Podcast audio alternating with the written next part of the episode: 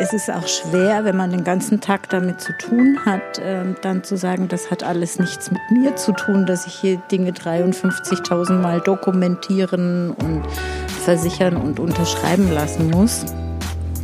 Und aus diesem ja, empfundenen Misstrauen entsteht dann auch ganz oft Angst.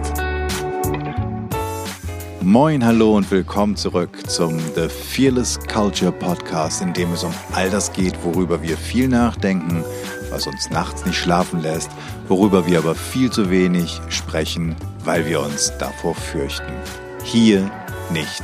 Hier sprechen wir über das, wovor du, wovor ich, wovor wir alle uns fürchten und Angst haben, damit du, ich und wir alle zusammen uns davon befreien können. Im The Fearless Culture Podcast untersuchen wir, wie du eine Kultur erschaffst, in der mit Neugierde, Schaffensfreude, Kreativität, Spiel und Leichtigkeit Ziele erreicht und Leistung garantiert werden. Wir schauen uns furchtlos die Schattenseiten an, die genau das verhindern und finden praxisorientierte Lösungswege. Heute tun wir das mit Janet Partners, die im Interview uns erzählen wird, wie sie Veränderungen initiiert im hochregulierten Bereich von Banken. Ich freue mich riesig auf das Interview mit Janette, das ich hier im Hotel George in Hamburg wieder führe. Du wirst das im Hintergrund hören, dass es nicht ganz leise ist und ab und zu mal die Kaffeemaschine oder die Spülmaschine angeht, so wie jetzt gerade. Ich hoffe, das macht nichts, sondern eher ein bisschen nette Atmosphäre. Ich freue mich zumindest, dass wir mit Janet mal genau hinschauen und uns darüber unterhalten, was du tun kannst, wenn es, wenn du nicht gerade aus einem super easy Bereich kommst, wenn es schwieriger ist, Veränderungen und Innovationen zu initiieren. Sie wird erzählen, wie sie das für ihre Kunden tut. Aber jetzt genug der Vorrede. Herzlich willkommen im Podcast, liebe Jeanette. Vielen Dank, lieber Jan. Ähm, mein Name ist Jeanette Partner. Ich bin äh, Geschäftsführerin in der Change Corporation. Und in der Change Corporation begleiten wir Organisationen, Teams und Einzelpersonen, insbesondere in Zeiten von Veränderung. Und ähm, als wir damit 2003 begonnen haben, war das noch abenteuerlich, mhm. weil mhm. da gab es echt Menschen, die gefragt haben, und damit kann man Geld verdienen. Heute wissen wir, äh, Veränderung begegnet uns ähm, ganz, ganz viel und ganz oft. Und ähm, dass es da gut ist, auch eine professionelle Begleitung an der Seite zu haben, hat sich inzwischen auch schon rumgesprochen. Genau, genau. Ich freue mich riesig, dass ich dich hier im Interview habe, weil ich habe, weil du, weil ich eine ganze Menge Fragen habe und ich glaube, dass das super, super spannend für unsere Zuhörer und Zuhörerinnen wird. Fangen wir doch mal mit so einer ganz einfachen oder vermeintlich einfachen äh, Frage an. Fearless Culture, also eine Kultur oder ein Klima ohne Furcht. Wie sieht das oder wie sähe das für dich aus? ähm, das sieht für mich ganz konkret so aus, dass ich irgendwo hinkomme und das Gefühl habe, ich kann hier sein, wie ich bin. Mhm. Und ich kann das tun, was ich gut kann, was zu mir passt. Und ähm, ja, das ist mal so der Kern. Also das ist für mich schon mal. Und, und ich werde noch bestärkt und es vertraut mir jemand. Und ja. Hast du so etwas mal erleben dürfen? Also hast du hast du hast da gute Vorbilder? Also ich habe es äh, schon erleben dürfen. Ich glaube, sonst wäre ich mit meinen Ausgangsbedingungen auch nicht da, wo ich heute bin, wenn mir nicht immer wieder auch Menschen begegnet wären, die mir was zugetraut haben und mir den Raum gegeben haben, genauso zu agieren, wie ich es gerade gesagt habe. Mhm. Ähm, und das konnte ich relativ früh in meinem Berufsleben einfach erfahren, dass es da Menschen gab, die gesagt haben, mach doch mal, du kannst das schon. Und ähm, dann auch später in der weiteren Entwicklung mir Dinge zugetraut haben, angeboten haben, ähm, wo ich gesagt habe, oh, ich bin mir gar nicht so sicher, ob, ob ich da für die Richtige bin oder das kann. Und dann die gesagt haben, hier ist jedenfalls mal ein Raum und wenn du noch was brauchst, damit du dich besser fühlst, damit du dich sicher fühlst, ähm, dann kriegen wir das auch irgendwie geregelt. Und ähm, ja, das ist ein großes Glück, wenn man sowas findet, weil das stärkt den Rücken. Und mich hat es immer eher motiviert und mir den Ansporn gegeben, dieses Vertrauen auch zu rechtfertigen. Also da war nicht Angst, sondern da war Motivation, weil ich ja wusste, ich habe mit offenen Karten gespielt. Das klingt sehr schön. Äh, klingt nach äh, guten Voraussetzungen, um sich selbst zu entwickeln und in seine Potenziale auf jeden Fall zu kommen. Ähm, Fearless Culture oder Fear wird ja im Deutschen gerne eigentlich falsch übersetzt, nämlich mit Angst, obwohl es Furcht bedeutet. Würdest mhm. du im Kontext von Arbeit eher von Furcht oder von Angst sprechen? Ich gehe sogar noch einen Schritt weiter zurück. Ich spreche eher von Respekt. Okay. Also Warum? Ich, ich persönlich äh, finde es ein Stück weit übertrieben, wenn wir in Deutschland ähm, von Angst im betrieblichen Umfeld sprechen. Gut, jetzt kommt es noch dazu. Ich bin ähm, viel in Unternehmen unterwegs, die schon stark werteorientiert sind, ähm, wo ich bisher noch niemandem kennengelernt habe, der standrechtlich erschossen wurde. Mhm. Auch niemand, der den Kopf kleiner gemacht wurde oder kürzer gemacht wurde. Ähm, und auch niemand, der mit einer Konsequenz umgehen musste, über die nicht schon häufiger im Vorfeld gesprochen wurde. Und natürlich gibt es Themen, die groß sind und Themen, die eine Geschwindigkeit an den Tag legen, wie wir sie bisher nicht kannten. Und da finde ich es dann ähm, angemessener, von Respekt zu sprechen. Gleichzeitig weiß ich aber natürlich, dass so, so so Emotionen wie Angst oder Furcht da sind. Okay. Mhm. Und ähm, die rede ich auch nicht klein, aber in meiner Arbeit ist es, ist es ein Anspruch, Menschen in dem, was sie hindert, nicht noch zu bestärken, sondern ihnen ähm, eher zu zeigen, wie sie da rauskommen und wie sie wachsen können und Deshalb sage ich es okay, dass du gerade Angst hast oder dass es dir da gerade schwummrig wird mit dem, was da alles vor, vor deiner Brust ist oder von dir verlangt wird. Mhm. Aber vielleicht ist es auch nur Respekt. Fühl mal nach, wie sich das anfühlt. Und ähm, ja, so okay, komme ich eigentlich ganz gut. Wäre dann ja fast sowas wie äh, äh, NLP Reframing, wenn man Dinge einfach in versucht sozusagen andere Begriffe zu geben, die anders aufgeladen sind.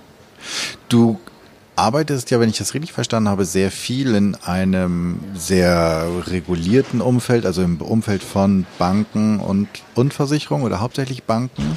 Hauptsächlich Banken, aber auch IT-Unternehmen und mhm. die sind ja jetzt auch mit diversen Verordnungen und, und, und ähm, konfrontiert und müssen damit auch umgehen müssen.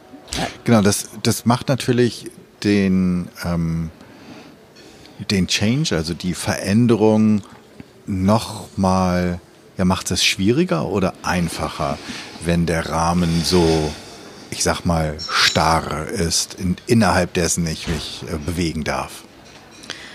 Also vermeintlich macht es das natürlich schwieriger, weil ähm, wenn wir nochmal zurückkommen wollen auf das Thema Angst, ähm, Natürlich ist dieser ganze Kontrollwahnsinn, den es im, im Bankenumfeld gibt, ähm, der ist schwierig zu akzeptieren. Der führt auch zu sehr viel Mehraufwand in den Unternehmen.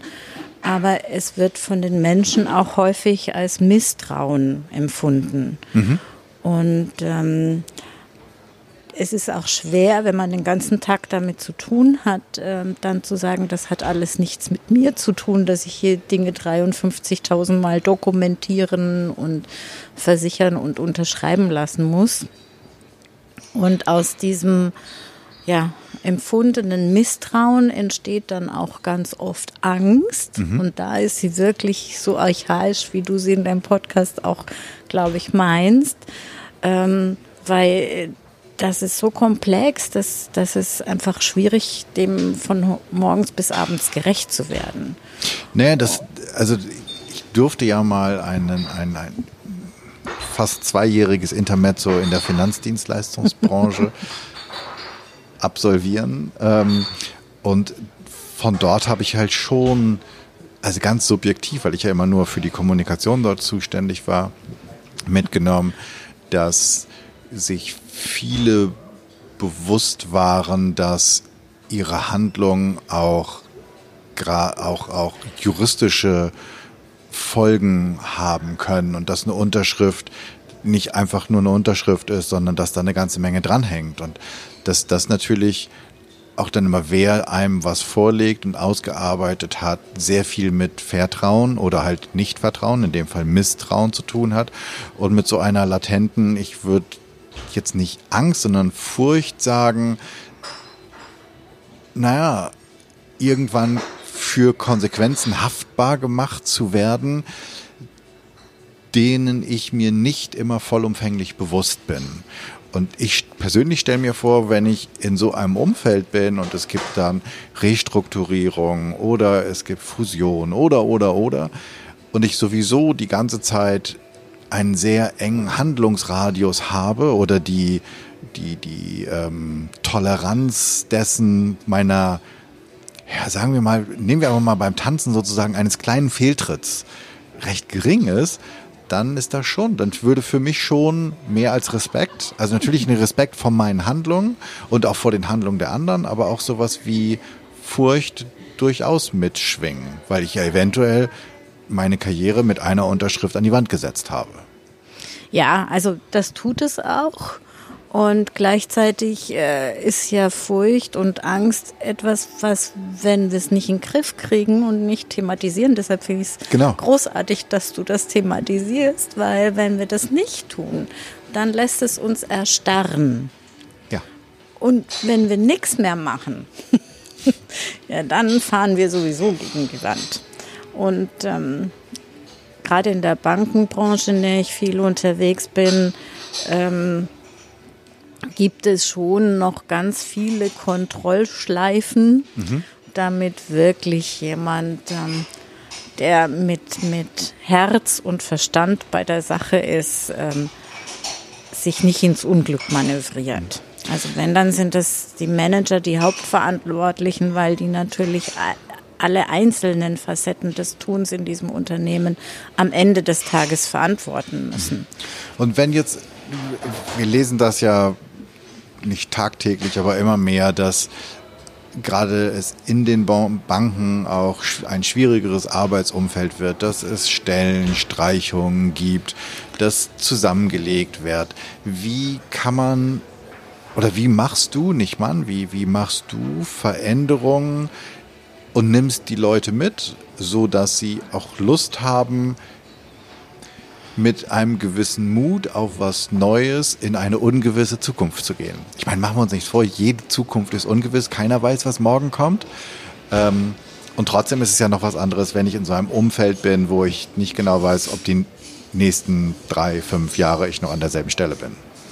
Wie machst du das? Genau. Also das ist nicht nur heute schwierig, sondern ähm, gerade in Banken ist die Konsolidierungsphase ja schon länger. Also nicht erst äh, seit heute, auch nicht erst seit Lehman 2009, sondern davor schon. Also Menschen in Banken haben inzwischen schon sehr gut gelernt, mit Veränderung umzugehen. Und in der Tat ist das Thema Motivation nicht ganz einfach, weil für Menschen aus Banken Veränderung eigentlich meistens heißt, es wird noch ein bisschen anstrengender und es wird noch ein bisschen weniger ähm, Raum für, für Kreativität oder für eigene Gedanken. Mhm. Ähm, zumindest scheint es so. Ähm, was jetzt gerade passiert ist, dadurch, dass das Geschäftsmodell der Banken so eindeutig auf den Prüfstand gehört, öffnen sich die Dinge wieder, weil ein Mehr von demselben nur ein bisschen schneller und ein bisschen konzentrierter und ein bisschen angestrengter funktioniert einfach nicht mehr. Und das macht wieder freier. Ah, spannend. Und trotzdem müssen wir aber über das Thema Umgang mit Angst oder Respekt schon reden, weil natürlich hat sich diese, diese, ja, diese Entwicklung, die ich gerade beschrieben habe, an die sind die Leute schon gewöhnt. Also die sind quasi mit diesem äh, mit diesem Setting schon fast in ihrer Komfortzone, weil sie das kennen. Was sie jetzt nicht kennen, ist der Umgang mit Freiheit. Okay, ist es, kann, kann es sein, dass wir, die wir nicht in Banken oder mit Banken arbeiten, weil wir immer vermeintlicher glauben, dass unser Geld dort sicher ist, das als einen sehr festen, starren Rahmen ansehen, der es aus der Innenbetrachtung vielleicht gar nicht ist? Wenn Doch. du sagst, der verändert sich seit 10, 15 Jahren sehr stark? Doch, der starre Rahmen ist es schon noch und der wurde auch immer enger und immer starrer über diese Regulatorik-Themen und über den Stellenabbau und über den Anspruch, Prozesse so zu gestalten, dass möglichst keine Fehler passieren können, weil man verwaltet ja fremdes Geld und dem mhm. will man ja auch verpflichtet sein. Also diesen starren und festen Rahmen gibt es schon, nur mit dem lässt sich ja inzwischen kein Geld mehr verdienen. Also wenn man so die Presse verfolgt, äh, die Artikel über ähm, Verwahrentgelte. Also wenn ich irgendwo Geld anlege, muss ich jetzt dafür was bezahlen, ja. anstatt dass ich was dafür kriege. Ähm, die nehmen ja zu und deshalb müssen Verantwortliche in Banken über eine Änderung des Geschäftsmodells nachdenken und zwar in ganz neuer Art und Weise. Also es ist schon immer noch alles sicher und auch im Moment noch starr, aber äh, so Themen wie wir öffnen unsere Filialen auch für Kundenzentren von Städten oder wir lassen Pakete da einlagern oder oder zeigt ja schon, dass, dass es vielfältiger wird, facettenreicher. Mhm.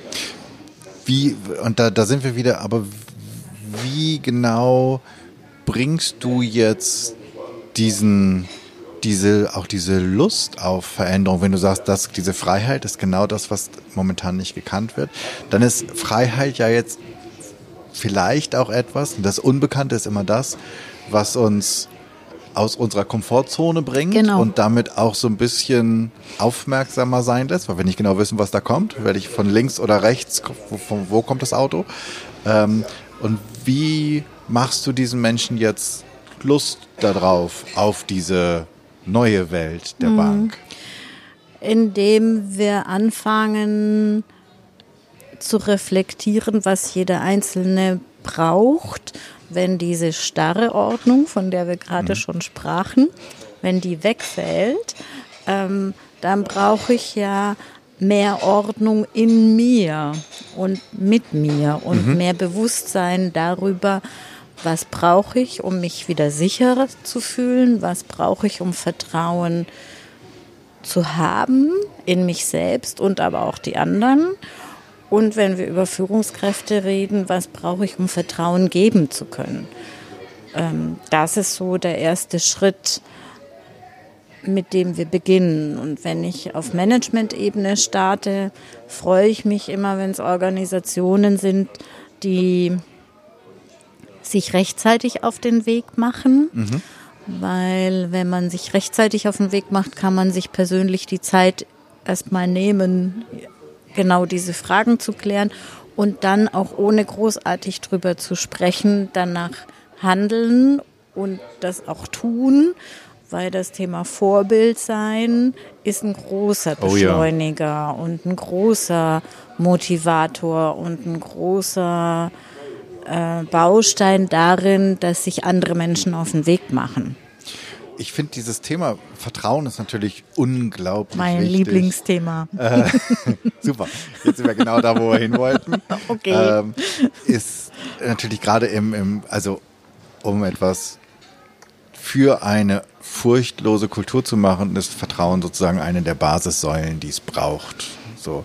Und hast du vielleicht für unsere Zuhörerinnen und Zuhörer als Führungskräfte oder Projektleiter, ich glaube ja jeder, der zwei Leute und sei es nur ein Praktikant und ein Junior irgendwo führt sozusagen, ist ja das erste Mal in einer Führungsrolle oder übernimmt Führung. Man muss nicht zum Ritter geschlagen werden, um Führungskraft zu sein. Immer weniger. Immer weniger. Wenn wir genau. an New Work denken, kann ich auch äh, jenseits von Hierarchierollen zeitweise übernehmen, wo ich führe.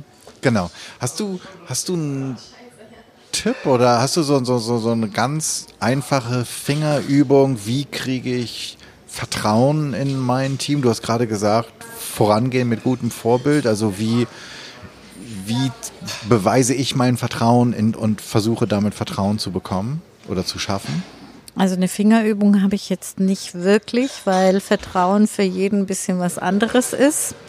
Aber ähm, was häufig zu einem guten Erfolg führt, ist, wenn sich jeder schon mal klar darüber wird, was er braucht, um Vertrauen zu können oder Vertrauen zu geben. Und mhm. wenn er dann auch die Größe besitzt, das seinen Leuten zu kommunizieren und zu sagen, hey Leute, mit mir habt ihr ein gutes Leben, solange ihr das so und so macht und wenn mal was ähm, außer der Reihe stattfindet oder ein Fehler passiert, ähm, ihr mir das eben zeitnah sagt und wir dann miteinander ähm, darauf schauen, wie wir damit umgehen. Und erarbeitest du das mit Führungskräften, dass du sagst, okay, was brauchst du, damit du den Leuten vertraust? Schreib mal zehn Sachen auf. Genau. Genau, oh, so machen okay. wir das. Also da und ist die kleine Fingerübung, da ist der Tipp für euch, ähm, ihr da draußen, wie ihr das, wie, wie ihr damit anfangen könnt, euch selbst bewusst zu werden. Genau, das ist der erste Schritt, sich bewusst zu werden. Und der zweite, ich bezeichne mich äh, im Untertitel auch gerne als Dialogfanatikerin, oh weil ähm, mir wichtig ist, dass das, was hinter der Stirn oder im Herzen stattfindet, über dieses Bewusstseinswerden, ja dass man das auch seinem Umfeld kommuniziert. Weil ähm, solange man darüber nicht spricht, dass das eine notwendige Voraussetzung ist mhm. für Vertrauen, wie sollen die anderen danach handeln? Mhm.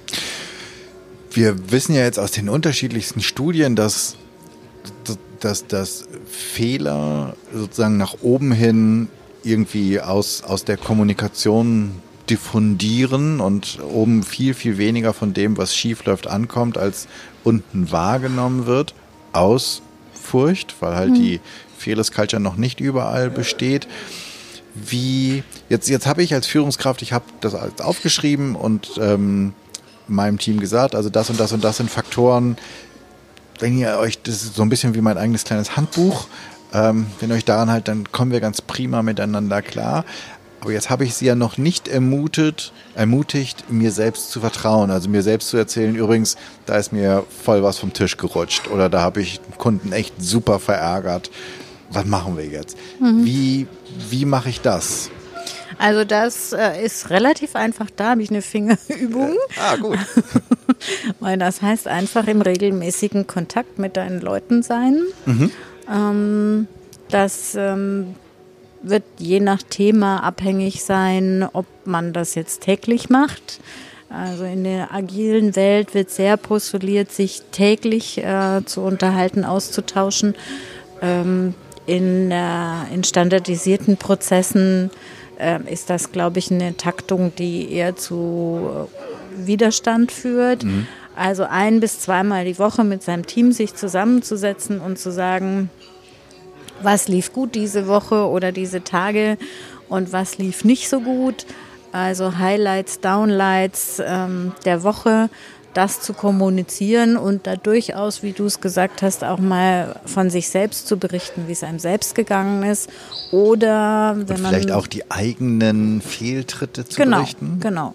Oder wenn man eben von, von Kollegen weiß, die auch zu ermutigen, das zu berichten, damit man eben ja, sagen kann, das ist mir diese Woche passiert oder das habe ich falsch gemacht und ich erzähle euch davon, damit ihr diese Fehler nicht auch machen müsst. Weil es geht, ich finde das Thema Fehlerkultur manchmal ein bisschen irre, weil natürlich will ich keine Kultur, in der Fehler spannend sind, aber natürlich will ich eine Kultur, in der ich aus Fehlern lernen kann.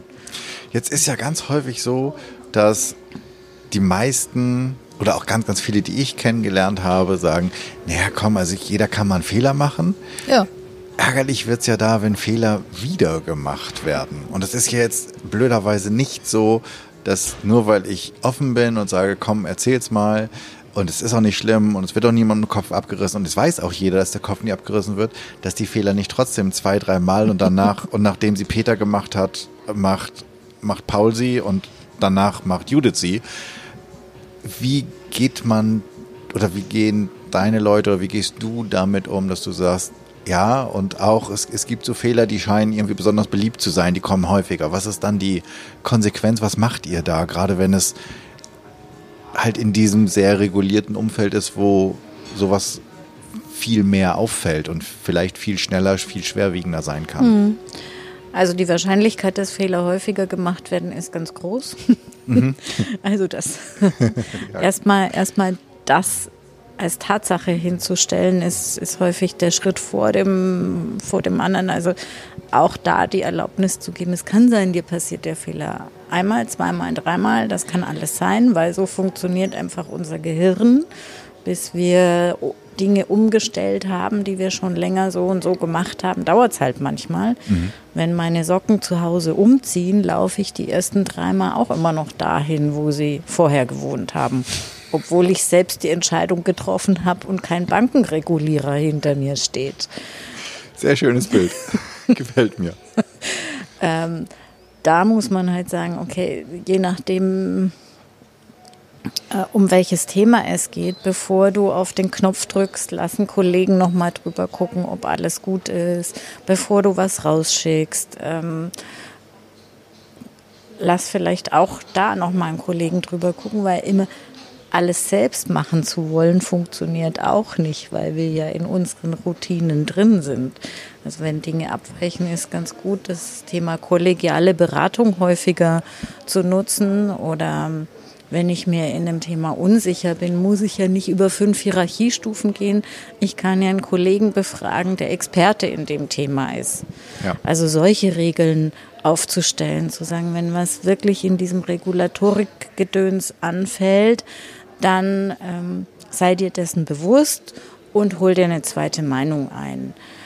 Und, ähm, und das muss dann aber auch eine Teamregel sein, weil ich darf ja nicht das Gefühl haben, ich nerv jetzt ständig und alle anderen kriegen es ohne, ohne kollegiale Beratung hin. Das wäre schwierig, weil dann lasse ich es auch irgendwann und kehre es unter den Teppich.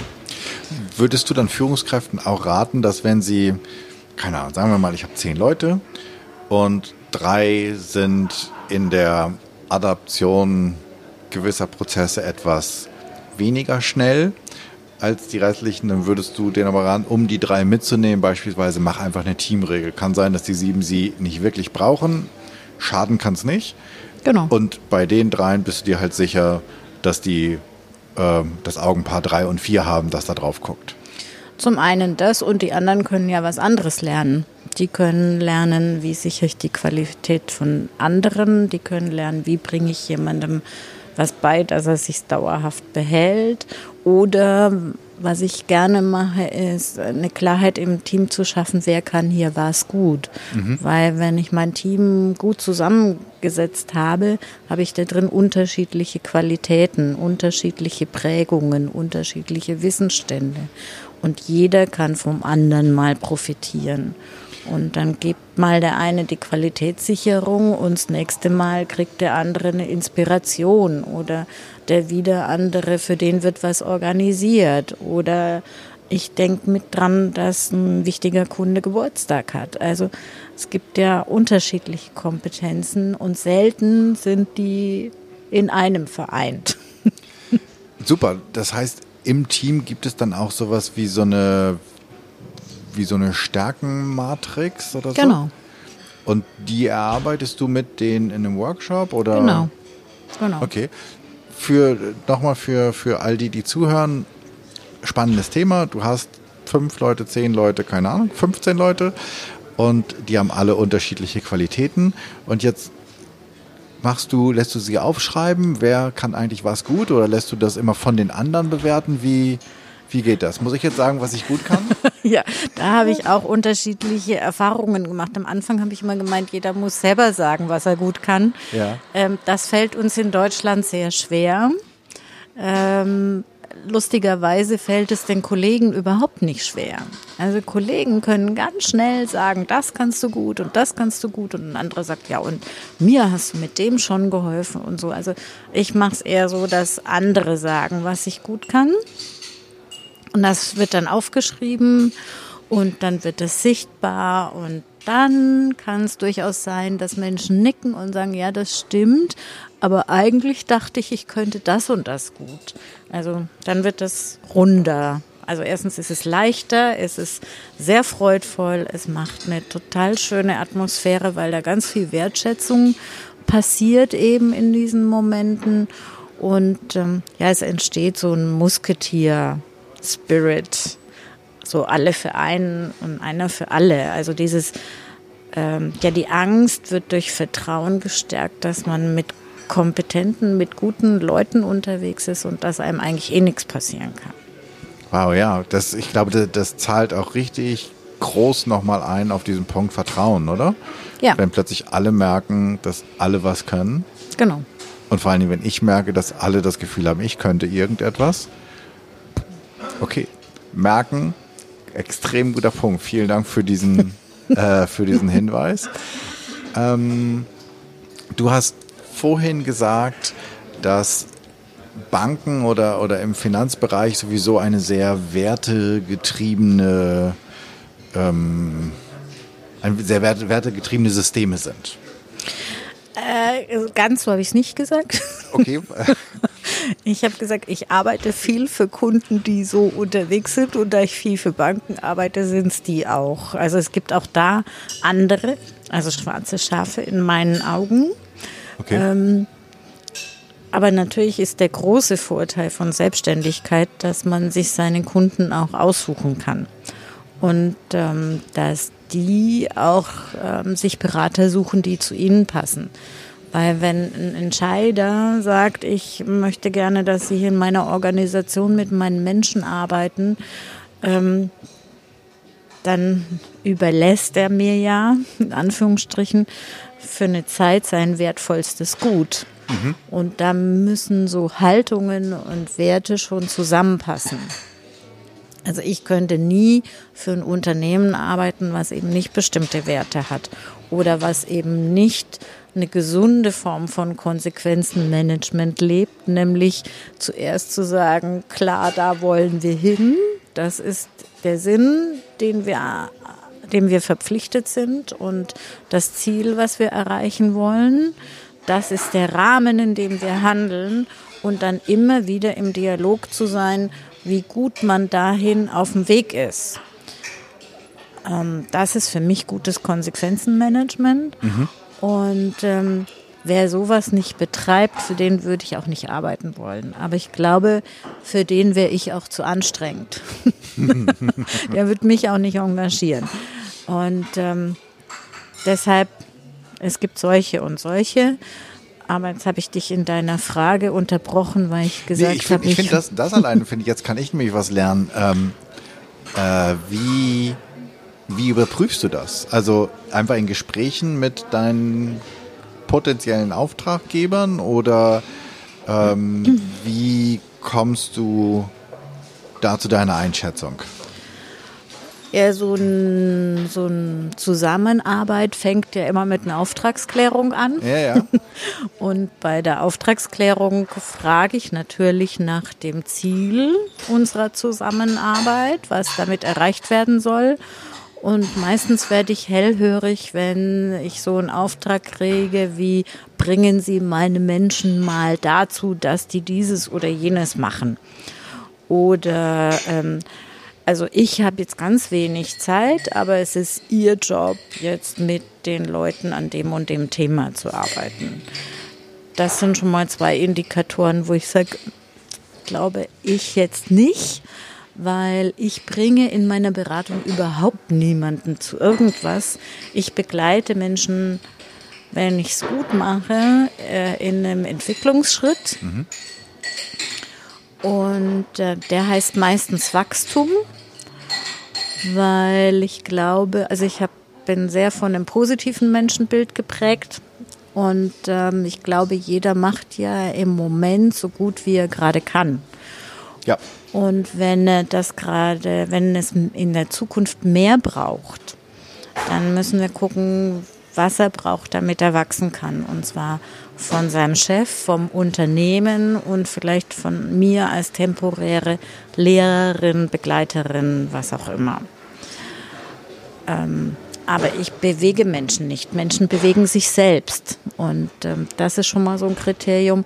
Und wenn dann einer sagt, ich bin dann mal weg und mach du mal, dann mache ich das auch nicht, weil er, übergibt mir vielleicht den Stab für eine gewisse Zeit, aber am Ende ist es seine Organisation, ist es seine Verantwortung und idealerweise lernt er ja auch noch was dazu. Und das ist nicht, wenn er mal weg ist, gewährleistet. Das ist, das, da sind wir an einem ganz spannenden Punkt, weil ich immer wieder die Frage bekomme, inwieweit kann ich Kultur verändern, wenn die Hierarchieebenen über mir überhaupt nicht dazu bereit sind.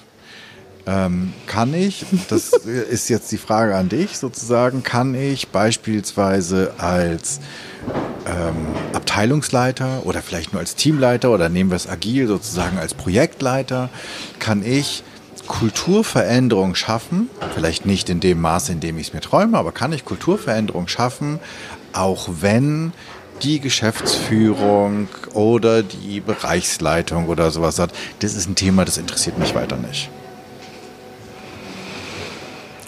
Ja, die Frage, die treibt mich auch immer wieder um. Sehr schön, du schon zu zweit. ähm, ich neige trotzdem zu einem überraschend klaren Ja. Juppie. Äh, wenn sichergestellt ist, dass ähm, Sinn der ganzen Veranstaltung und die Ziele für die nächsten, keine Ahnung, zwei, drei Jahre, mhm.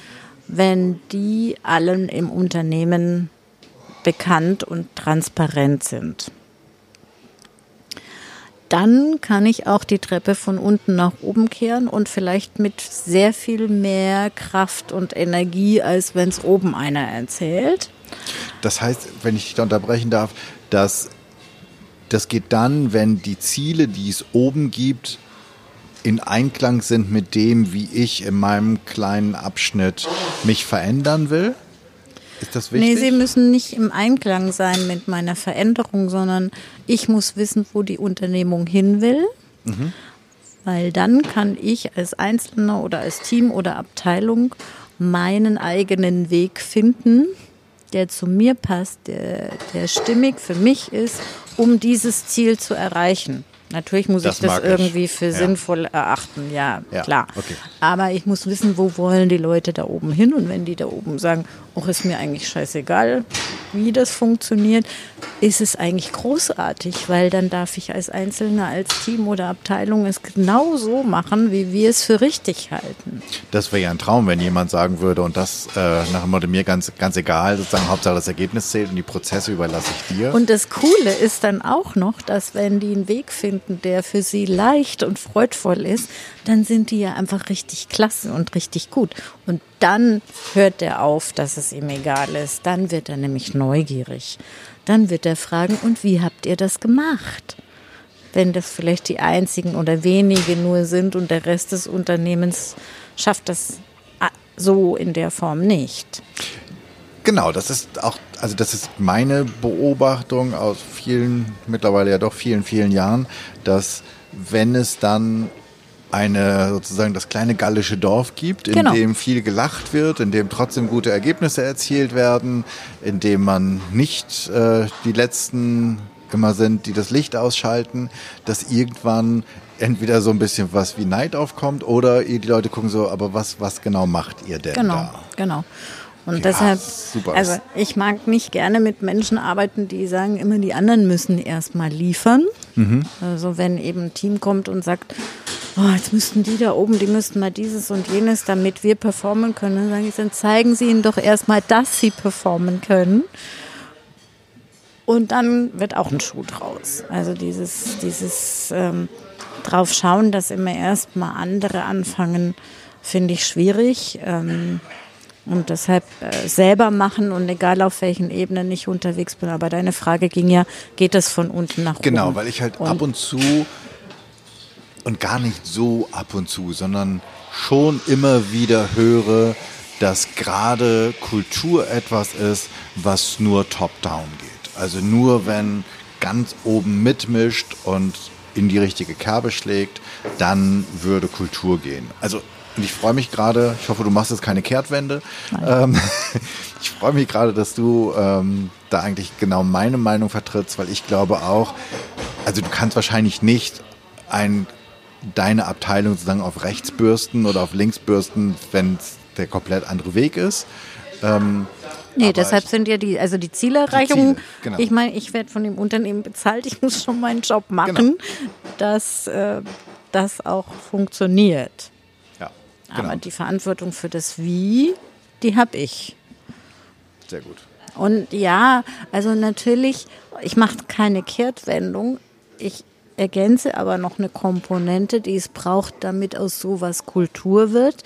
Weil wenn ich stark bin im Team und erfolgreich im Team, dann werde ich auch mal einem Vorgesetzten, ob es der Teamleiter, der Abteilungsleiter, der Geschäftsführer, der Vorstand ist, ähm, aus diesem Vertrauen und diesem Zutrauen, was ich aus meinem Erfolg generiere, werde ich schon auch irgendwann mal Feedback geben, wenn sein Handeln meins konterkariert oder meinen Erfolg.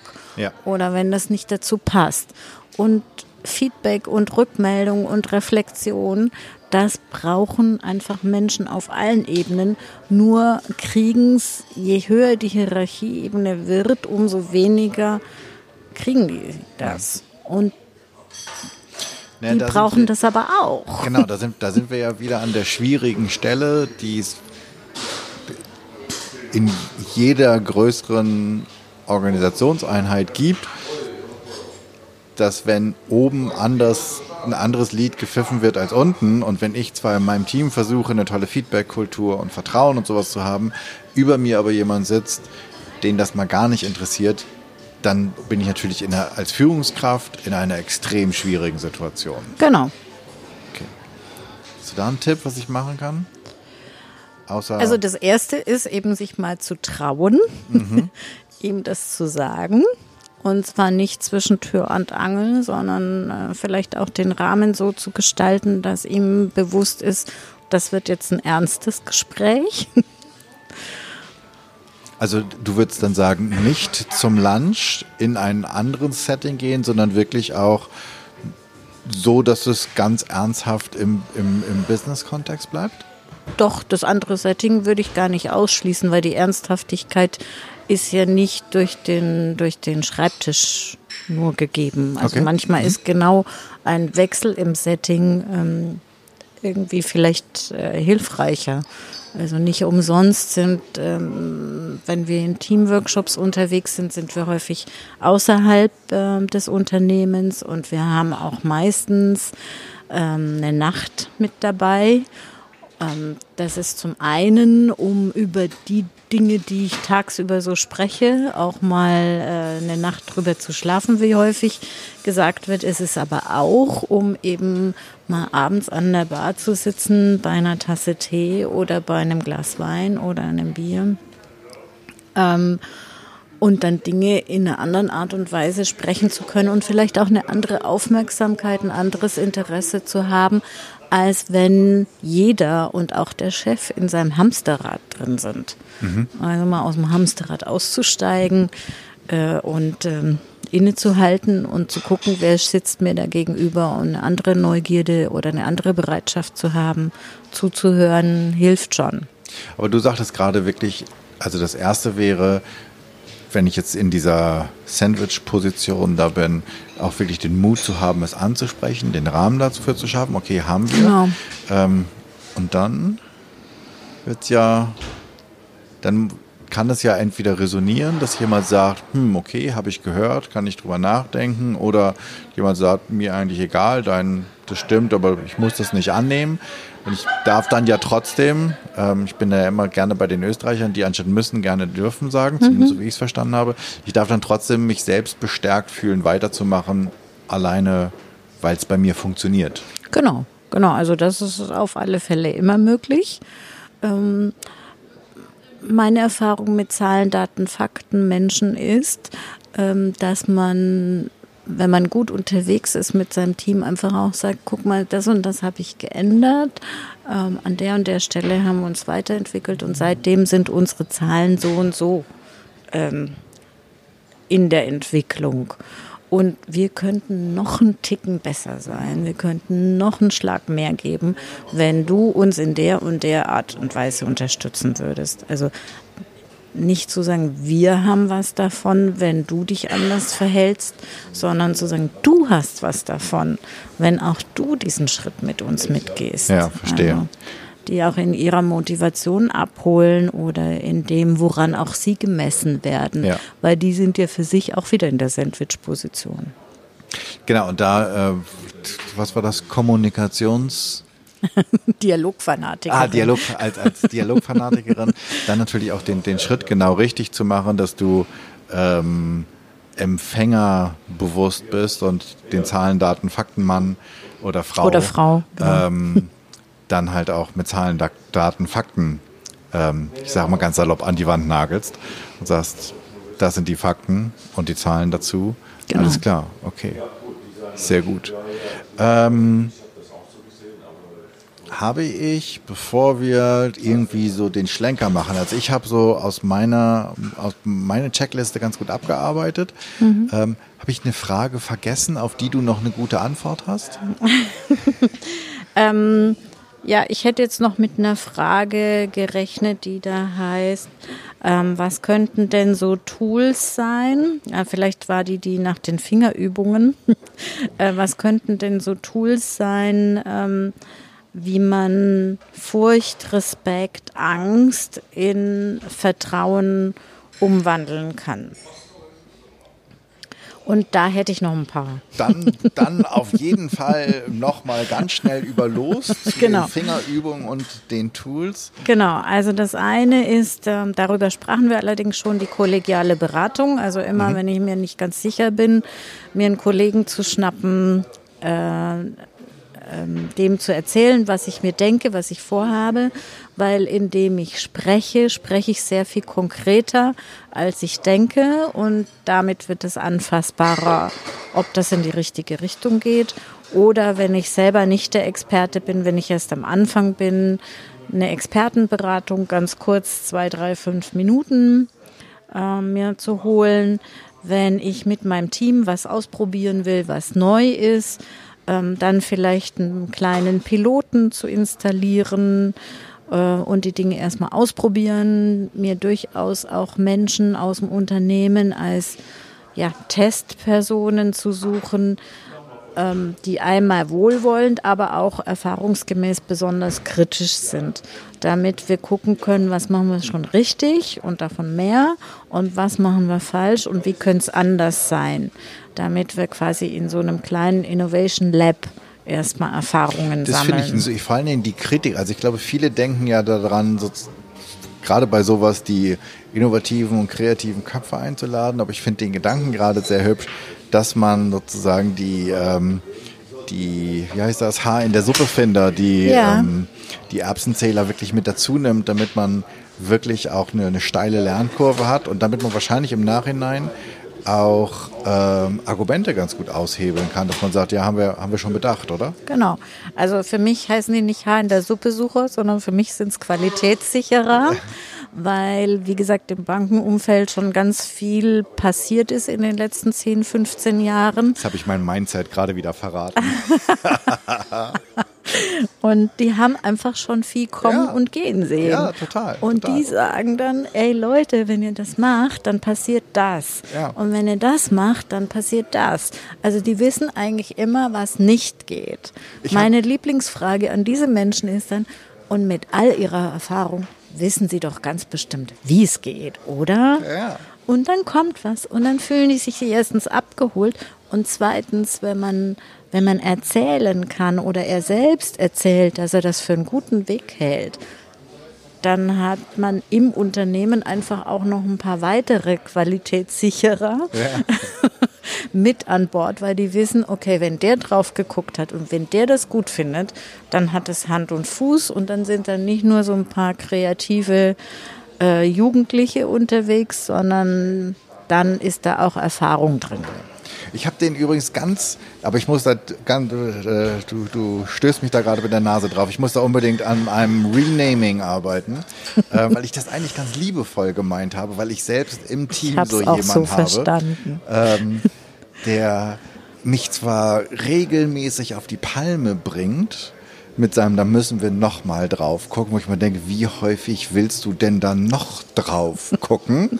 Wir hätten das schon gestern rausschicken können.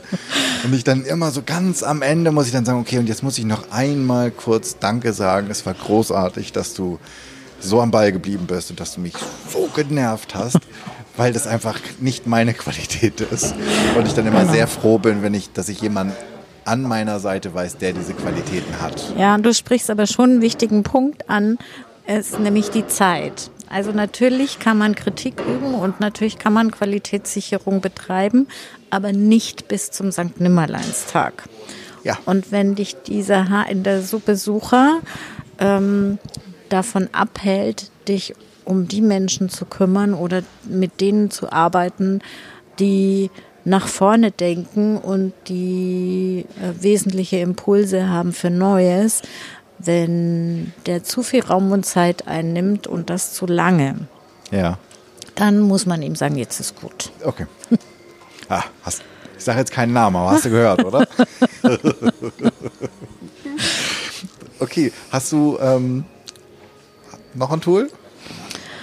Ja, also ein Teil, der jetzt aus dem ganz gerade hypen, ähm, agilen Arbeiten kommt, äh, sind einfach die Erfolgsschleifen. Immer wieder drauf zu gucken, sind wir im angedachten Sinne unterwegs und uns regelmäßig abzustimmen und vor allem auch den Kunden nicht aus dem Blick zu mhm. verlieren. Das ähm, ist gerade, wenn man mit ähm, vielen Regeln und ähm, und, und, und Geboten und Verboten zu tun hat, ist man manchmal versucht, äh, aus dem Blick zu verlieren, um wen es eigentlich geht. Ja. Und der Kunde ist das ähm, Maß nicht aller Dinge, aber schon ein wesentliches Maß der Dinge. Und den in Erfolgsschleifen immer wieder einzubauen. Manchmal kann es auch der Chef sein. Ja. Und dann passiert das, worüber wir vorher lange gesprochen haben. Dann wird der neugierig. Ich finde ja, dass, dass, dass das für mich sozusagen so das große Takeaway dieser ganzen Agilitätsdiskussion ist, dass man viel früher aus seinem Büro rauskommt und die Tür aufmacht und sagt, übrigens hier, da sind wir gerade dran, was halten die davon? Genau. Ähm, und nicht sich da im Perfektionismus übt, bis der Markt und der Kunde lange an einem vorbei sind oder der Kunde bei irgendjemand anders sich was ähnliches gekauft hat, ähm, sondern viel eher die, die den Realitätscheck mit einbaut. Genau. Genau. Ja, genau. Super. Ja, das waren so die wesentlichen Punkte, weil ich bin ja ein Freund von äh, drei bis vier Sachen, an die man sich erinnern kann und nicht ähm, die ganze äh, Literatur der Change-Architekten. Ähm, ja, wobei du uns ja deutlich, deutlich mehr als mit drei bis vier Sachen hier beschenkt hast. Wenn du persönlich jetzt nochmal deinem, weiß ich nicht, 10, 15, 20 Jahre jüngerem Ich, ähm, 2003 hast du gesagt, also das sind, jetzt muss ich wieder rechnen, äh, 16 Jahre. Ja. Ähm, einen Tipp geben könntest, wenn du irgendwas anders machen würdest, was, was wäre das? ähm, Meine spontane Antwort ist eigentlich nichts, weil das, äh, wie ich es gemacht habe, zu dem geführt hat, wo ich heute stehe. Und damit bin ich eigentlich schon sehr zufrieden. Ach, das ist meine Lieblingsantwort auf diese Frage. Aber. Oh. Wenn ich dann ähm, noch mal ein bisschen tiefer gehe, dann glaube ich, ich hätte früher ähm, anfangen können, ähm, in meine Herzensthemen zu gehen. Also ich habe schon ein paar Umwegsschleifen gemacht, äh, weil man das so macht und weil man erstmal das tut und erstmal jenes tut mhm. und ähm, bis ich dann irgendwann dahin gekommen bin, dass ich gesagt habe, nein, ich mache jetzt keinen Computerkurs, sondern ich mache eine Weiterbildung in systemischer Organisationsentwicklung. Äh, und mein Traum ist es, mit Menschen zu arbeiten und ähm, mit denen zu lernen und weiterzugehen. Und das hätte ich vielleicht früher machen können und hätte mich dann auch breiter aufstellen können und wäre vielleicht jetzt ein bisschen größer, ein bisschen erfolgreicher. Ähm, das hätte man vielleicht machen können. Vielleicht. Aber ob es gut gewesen wäre, weiß man ja nicht. Genau. Wenn ich dich einladen würde, vor 100 Menschen zu sprechen, vor wer wären diese Menschen? Und ähm, worüber würdest du erzählen? Ähm, also das Publikum wäre auf alle Fälle bunt gemischt. Heißt? Ich würde, ich würde gerne, also sehr wahrscheinlich sind da viele Männer. Ich mhm. hätte aber auch gerne einen steigenden Frauenanteil drin. Ja. Ähm, ich hätte auch gerne Menschen, die einfach in unserem Land leben. Also ja, alle, alle Erfahrungshintergründe mit dabei.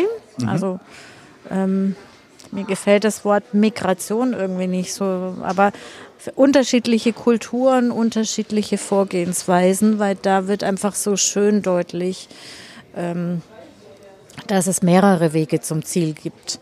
Ja. Also, da brauche ich aber nicht Migrationshintergrund. Es reicht ja schon, einen aus Bayern und einen aus Norddeutschland zusammenzubringen. Dann gibt es auch Unterschiede, die ganz spannend sind. Also es gäbe einmal Entscheider in der Struktur, in der ich sie beschrieben habe. Und denen möchte ich gerne auf den Weg geben, dass sie ähm, loslassen, aber nicht loslassen im Sinne von schmeiß weg, sondern loslassen im Sinne von ich mache eine Hand auf und man kann das wichtige Gut, was wir gemeinsam betreuen, da rausnehmen mhm. und sorgsam damit umgehen. Und da gucke ich dann immer mal vorbei, ob das so ist. Also ermutigen, loszulassen, Vertrauen zu haben in die Auswirkungen, ähm, die passieren können, wenn man Raum lässt.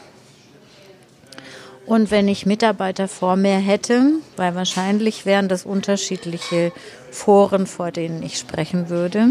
Wobei weiß ich gar nicht, warum es eigentlich sein muss. Vielleicht fürs gegenseitige Verständnis ist sogar cool, wenn die beide zusammensitzen in einem Raum. Und den Mitarbeitern ähm, würde ich äh, sagen, habt den Mut, den Raum zu nutzen und habt ein Bewusstsein für das, was ihr braucht, damit ihr das gut tun könnt. Okay. Ich merke, ich muss irgendwie diese Bühne bauen. ähm, sind auf jeden Fall super spannende Themen. Hast du, um uns vorzubereiten auf deinen Talk vor den 100 Leuten, welches Buch sollten wir unbedingt lesen? ähm, was würdest du uns als Buchtipp mitgeben? Oh, schade, jetzt muss ich mich entscheiden. Ja, du darfst, ähm, wir, wir lesen auch zwei. okay, wenn wir zwei lesen, dann äh, unbedingt den Positiveffekt von Dr. Völpel. Okay. Ähm, der beschreibt nämlich, dass ähm, ja, die Haltung, mit der ich ähm, an mich selbst rangehe oder an Mitarbeiter rangehe, äh, deutlich das Ergebnis beeinflusst. Mhm. Ähm, ein ganz, ganz kleines Beispiel. Ähm, er beschreibt den Effekt, wenn äh, man einem Lehrer sagt, er hat eine ganz normale Klasse und mit der soll er seinen Stundenplan durchbringen. Ähm, dann hat das eben die Wirkung, dass da auch ganz normale Leistungen erzielt werden. Wenn man aber einem Lehrer, der genau das gleiche Bildungsniveau in seiner Klasse hat, sagt, er hätte da eine Gruppe von Hochbegabten vor sich und er soll angemessen mit denen arbeiten, dann kommt da nachher auch ganz was anderes bei raus. Spannend. Und das äh, finde ich ähm, können wir mit unserer deutschen Mentalität, das ist jetzt eine Schublade, in der ich manchmal stecke. Äh, wir gucken eher auf das, was nicht geht, was nicht funktioniert. Und wenn wir da mehr drauf gucken, was alles geht und Vertrauen haben, dass das auch stattfindet, dann ist richtig viel gewonnen. Deshalb ist das mein Buch der ersten Wahl. Ein weiteres Buch, was ich ähm, gerade zu meinem das mag Jeanette, Das mag Jeanette so gerne, dass sie es mitgebracht hat. Es liegt jetzt hier vor uns. Genau, das ist ähm, heißt New Work Needs Inner Work. Ja. Das heißt, wenn ich eine andere Form von Arbeiten wählen will, muss ich gucken, was ich dafür tun muss. Und das ist so auch so mein Credo. Also wenn ich möchte, dass Dinge sich verändern, dann sollte ich idealerweise bei mir selber anfangen. Ach, was für ein wunderbares äh, Schlusswort das sein könnte. ähm, ja, fantastisch. Die Links dazu findet ihr in den Show Notes logischerweise zu diesen beiden wunderbaren Büchern. Und jetzt meine Abschlussfrage an dich. Wenn du, wenn wir unseren Hörerinnen und Hörern so eine Challenge aufgeben würden, um ihre Fearless Culture, um mehr Respekt, um mehr Vertrauen in ihr Team zu bringen, wie formell auch immer das sein mag. Etwas, was sie ganz konkret, ganz messbar für die nächste Woche tun können. Was wäre, was würdest du ihnen sozusagen als kleine Hausaufgabe aufgeben? Ähm, ich würde jedem empfehlen, dass er sich was vornimmt, von dem er schon weiß, dass es ihm entweder schwerfällt oder unsicher ist aber es erstmal niemandem erzählt, sondern vornimmt und macht. Und äh, in der Folgewoche einfach mal befragt die Kollegen oder den Chef oder eine Vertrauensperson, ob er festgestellt hat, dass was anders war. Okay. Und dann, wenn, wenn nichts anders war oder wenn was anders war, muss ich dann irgendwann Farbe bekennen und sagen, was ich gemacht habe oder was ich versucht habe zu verändern? Das oder? entscheide ich selbst. Also wenn erstmal nichts erkennbar war, dann kann es ja nicht so schlimm gewesen sein. Dann kann ich damit ja gerne weitermachen und mir Mut und Vertrauen äh, reinfüttern, dass es irgendwann sichtbar wird. Ähm, oder, oder ich frage mich, warum war es mir so wichtig und suche ich mir was anderes. Okay, jetzt habe ich gerade gedacht, wow, spannend wieder, was für ein anderer Blickwinkel da drauf. Ähm, denn natürlich, wenn du dir etwas vornimmst und etwas veränderst und das hat noch nicht einen Effekt nach draußen gehabt, dann musst du nicht sagen, hat nichts gebracht, ich höre auf, sondern du kannst sagen, es hat noch nichts gebracht, es hat aber auch keine negativen Effekte, ich kann weitermachen. Ja. Vielen Dank dafür, Janette. Das war äh, ein kleines Lehrstückchen für mich. Großartig. Ich sage tausend Dank für dieses super spannende Interview über, du hast mir und ich glaube uns allen auch Einblick gewährt in einen Bereich von Veränderungen und wo Veränderungen stattfinden, wo wir sonst sehr, sehr wenig reinblicken, was wir häufig aus Medien mitnehmen, was immer eine gewisse Färbung hat. Und ähm, dieser Aspekt von Freiheit, die neu zu leben ist und Vertrauen fand ich super spannend. Deswegen tausend Dank, dass du hier warst. Dankeschön. Sehr gerne.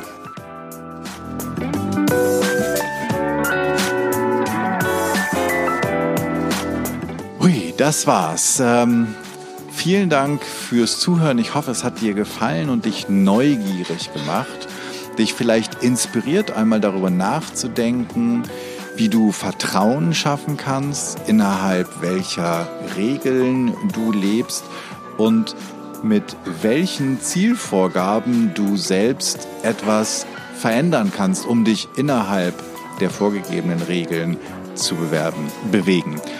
Es hat dich vielleicht auch inspiriert, furchtloser zu werden. Janette hat auch gesagt, dass man einfach mal mutig Dinge präsentieren kann, die man verändert hat und auch nach Unterstützung fragen kann. Ich freue mich über dein Feedback und über Ideen, was ich noch machen könnte, was ich besser machen könnte. Für mich ist dieser Podcast ein absolutes Herzensthema und dein Feedback bedeutet mir sehr viel. Wenn du ein Thema hast, von dem du meinst, das müsste mal besprochen werden und du bist eine gute Ansprechpartnerin oder du kennst eine oder einen, dann schreib mir bitte an podcast.janschleifer.com. Abonniere diesen Podcast auf iTunes, Spotify, Stitcher oder wo auch immer du Podcast hörst. Und natürlich freue ich mich riesig über deine 5-Sterne-Rezension bei iTunes, denn damit steigt der Kreis derer, die diesen Podcast hören können und wir können alle mehr zusammen verändern. Ich hoffe, du bist bei der nächsten Episode wieder mit dabei. Bis dahin, sei furchtlos, dein Jan.